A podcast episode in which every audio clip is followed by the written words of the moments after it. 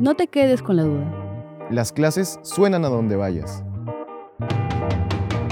Cada semana, los profesores de la Facultad de Ciencias Empresariales y Económicas responderán tus preguntas. Solo alza la mano y di, profe, una, pregunta. Hoy responde Rosaluz Durán, profesora de Economía.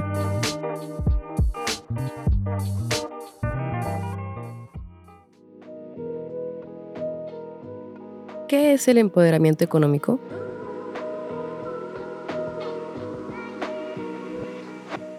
Partiendo de una definición formal, el empoderamiento económico se define como la capacidad de hombres y mujeres de participar, de contribuir y de beneficiarse también de procesos de crecimiento. Podemos decir que el empoderamiento económico es un conjunto de capacidades, de oportunidades y también de accesos que los individuos eh, tienen y que les permiten tomar sus propias decisiones decisiones que contribuyan a su bienestar y que signifiquen su progreso. El empoderamiento económico está hecho de combinaciones, educación y empleo, por ejemplo.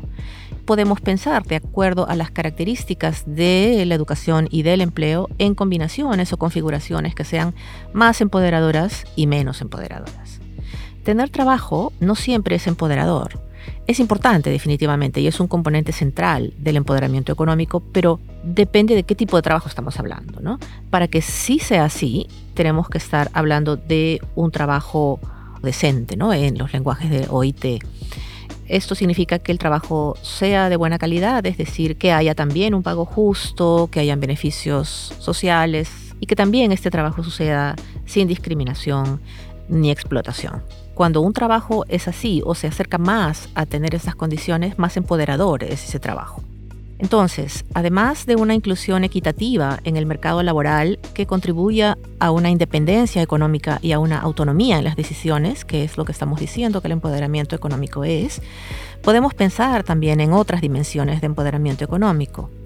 El acceso a los mercados financieros, por ejemplo a través de un crédito también podemos pensar en mecanismos de acumulación de bienes, es decir, formalización de documentos de propiedad o una legislación que permita transmisiones claras de activos, etc. Estas complejidades de conceptos ponen un reto en la medición, porque hay muchas maneras de incluir o comprender oportunidades y capacidades, que es lo que hemos dicho que el empoderamiento implica.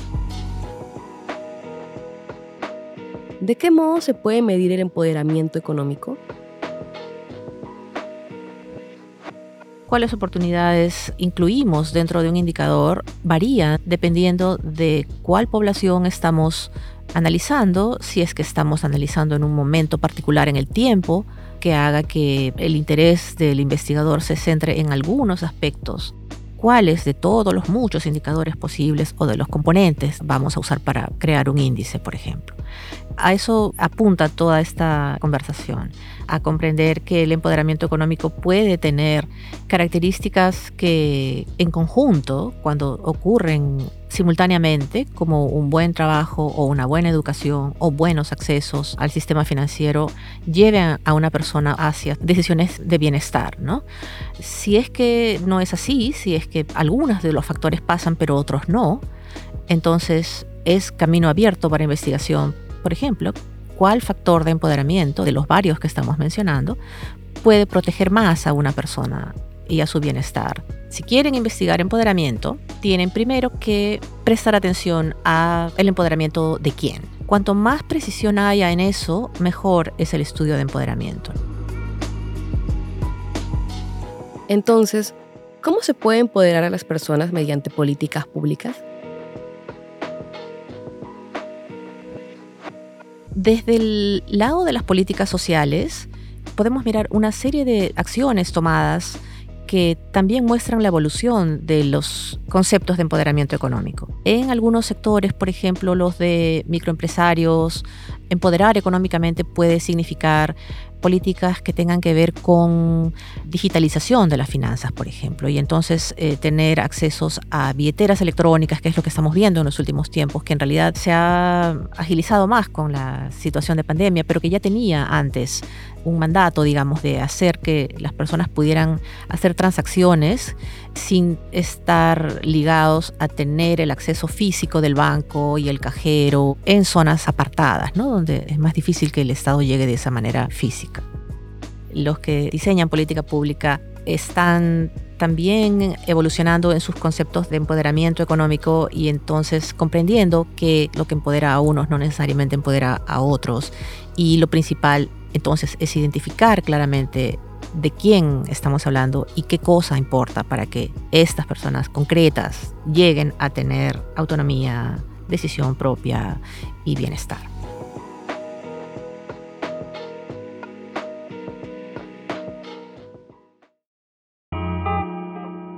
Escribe tus comentarios al correo eventosfacultadcee.ulima.edu.p. Para escuchar más respuestas a tus preguntas, suscríbete al programa en Spotify, Apple Podcast o la plataforma de podcast que prefieras.